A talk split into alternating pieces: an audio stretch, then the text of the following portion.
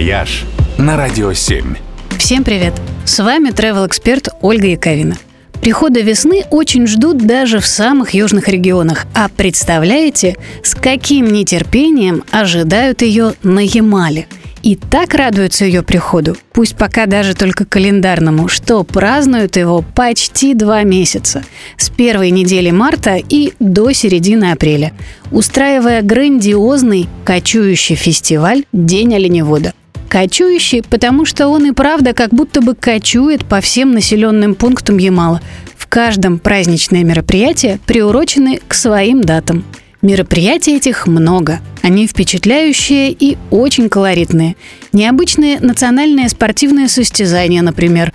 Ну, вроде метания тензяна на хорей – то есть забрасывание специального ненецкого лассо на трехметровый шест, при помощи которого управляют оленей упряжкой.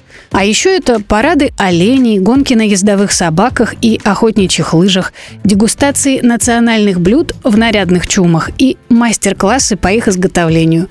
Ну и, конечно, еще народные песни, танцы, конкурсы костюмов, игры и гуляния можно будет перепробовать с десяток разновидностей строганины и блюд из оленины и таежных ягод, накупить аутентичных сувениров и освоить игру на варгане. В каждом городе и поселке своя программа празднования. Можно перемещаться из одного в другой вслед за праздником, ну или просто выбрать самые интересные точки. Посмотреть программу и подходящие даты можно на официальном сайте фестиваля nordfest.com.